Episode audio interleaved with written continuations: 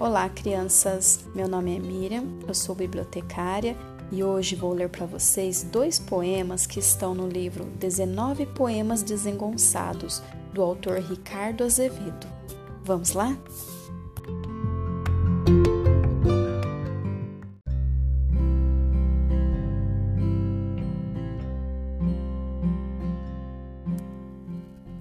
Dentro do livro.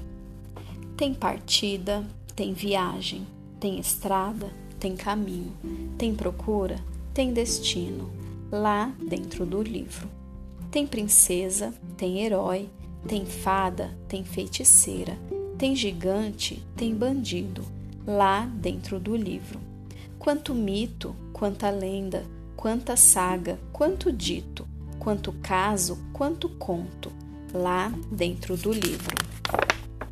Tem tragédia, tem comédia, tem teatro, tem poesia, tem romance, tem suspense, lá dentro do livro.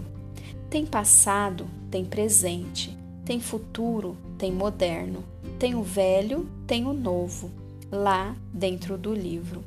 Tem verdade, tem mentira, tem juízo, tem loucura, tem ciência, tem bobagem, lá dentro do livro.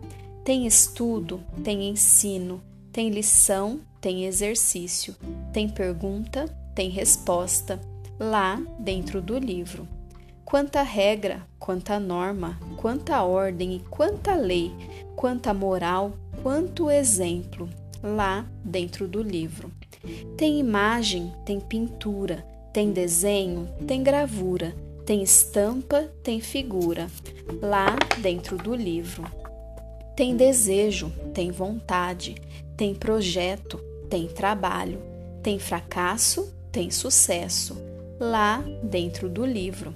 Quanta gente, quanto sonho, quanta história, quanto invento, quanta arte, quanta vida há dentro de um livro.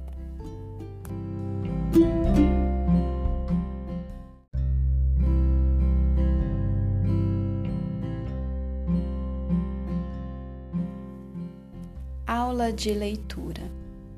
A leitura é muito mais do que decifrar palavras.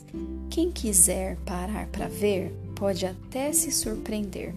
Vai ler nas folhas do chão, se é outono ou se é verão, nas ondas soltas do mar, se é hora de navegar, e no jeito da pessoa, se trabalha ou se é à toa, na cara do lutador quando está sentindo dor.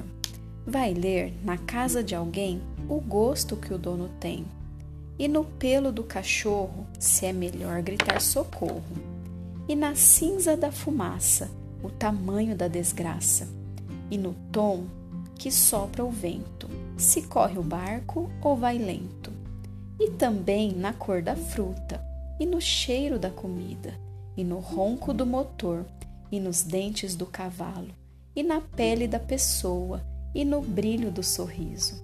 Vai ler nas nuvens do céu, vai ler na palma da mão, vai ler até nas estrelas e no som do coração. Uma arte que dá medo é a de ler um olhar, pois os olhos têm segredos difíceis de decifrar.